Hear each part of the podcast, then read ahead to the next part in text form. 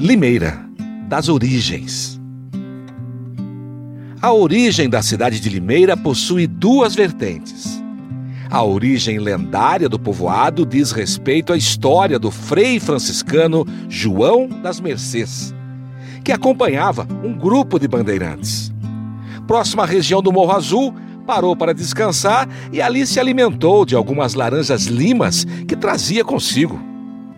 Contudo, este teria sido envenenado com as limas e falecido, tendo sido enterrado ali mesmo. Segundo a tradição, no local do seu túmulo teria nascido uma grande limeira.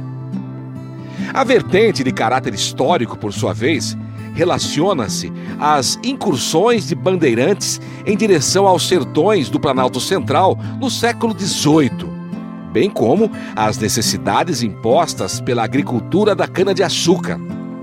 Com a abertura de picadas e a constituição de um pouso próximo ao Morro Azul e, posteriormente, de uma estrada em direção a Campinas para escoar a produção açucareira em 1823, foi possível o estabelecimento de um pequeno povoado em terras do capitão português Luiz Manuel da Cunha Bastos, o qual fez a doação da gleba necessária à fundação da povoação em 1826, porém, com ato efetivado apenas no ano de 1832.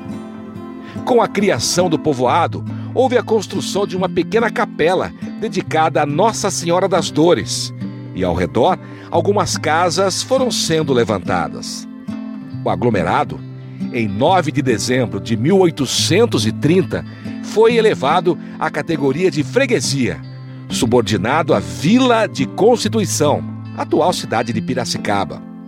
As residências expressavam modos de morar muito distintos, revelando hábitos de uma população que caminhava rumo à modernidade.